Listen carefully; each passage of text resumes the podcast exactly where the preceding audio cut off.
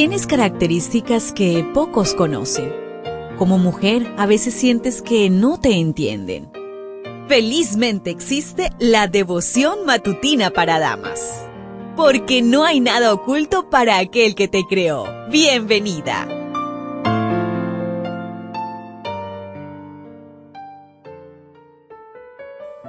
Hola, hola querida amiga, querido amigo, ¿cómo estás? ¿Qué tal la noche? Espero que hayas descansado, que estés con nuevas fuerzas para iniciar las actividades de este día. Te invito para que realicemos juntos el estudio de la matinal. Hoy trae por título el primer discurso de Pablo. Hechos 13:16. Entonces Pablo, levantándose, echa señal de silencio con la mano, dijo, varones israelitas, y los que teméis a Dios, oíd. La iglesia dedicó a Pablo y a Bernabé para el primer viaje misionero. Se detuvieron primero en Chipre, donde se convirtió el primer oficial romano. Luego partieron a Antioquia de Pisidia, asistieron a la sinagoga el sábado y escucharon el orden litúrgico que incluía la recitación del Shema, largas oraciones, la lectura de una porción de la ley que era un fragmento de Génesis a Deuteronomio, una lectura de los profetas y el sermón. Era costumbre de los dirigentes invitar a un rabino para la predicación. Al enterarse de que Pablo tenía preparación rabínica, lo invitaron a hablar. Predicó un largo sermón, el primer discurso de Pablo registrado en el libro de Hechos. Se dirigió a la audiencia con un saludo cortés.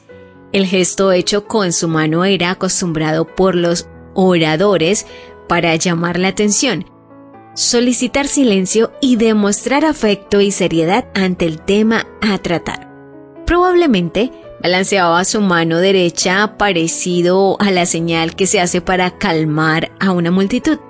Luego del saludo, sus primeras palabras fueron varones de Israel y los que teméis a Dios. Esto lo confirmas en Hechos 13:16, para referirse tanto a los judíos activos como a los gentiles que se encontraban presentes. Con tal introducción mostró desde el inicio que su mensaje era tanto para los judíos como para los gentiles que temían a Dios. Hizo énfasis en el pacto de Dios con Israel, sabiendo que los judíos se enorgullecían de ser el pueblo elegido. Fundamentó su disertación con pasajes del Antiguo Testamento, relatando la historia de Israel desde el Éxodo hasta David.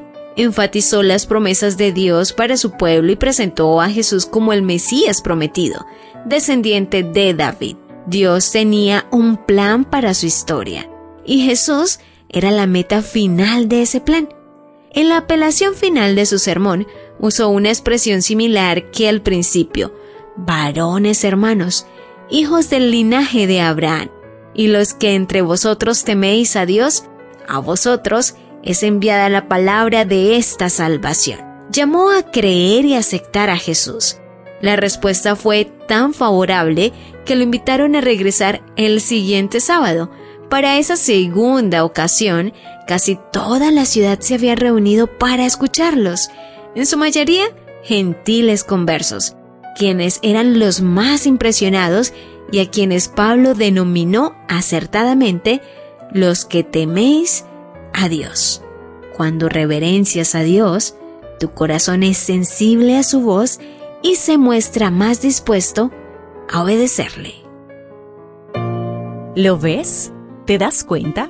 Tu creador tiene el manual perfecto de tu estructura femenina la devoción matutina para damas vuelve mañana.